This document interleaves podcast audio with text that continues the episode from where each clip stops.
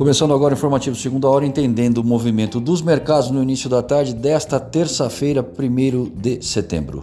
Dow Jones em alta nos Estados Unidos 0,35%, na Europa o índice de Frankfurt encerrou em alta de 0,22% e o Ibovespa operando em alta de 2,19% até o momento. Dólar em baixa externa, leve 0,02, mais de 2,7 por aqui.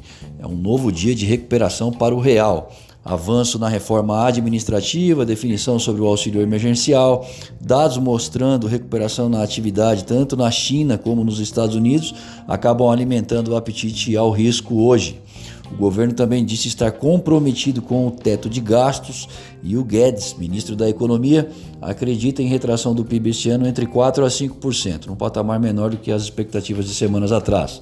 Sobre o PIB divulgado de manhã, que mostrou queda recorde no segundo trimestre, o resultado esperado, mas olhando para frente, sinais indicam recuperação da economia brasileira. Um deles foi o PMI do setor manufatureiro, que bateu recorde em agosto, saltando para 64,7 de 58,2 em julho.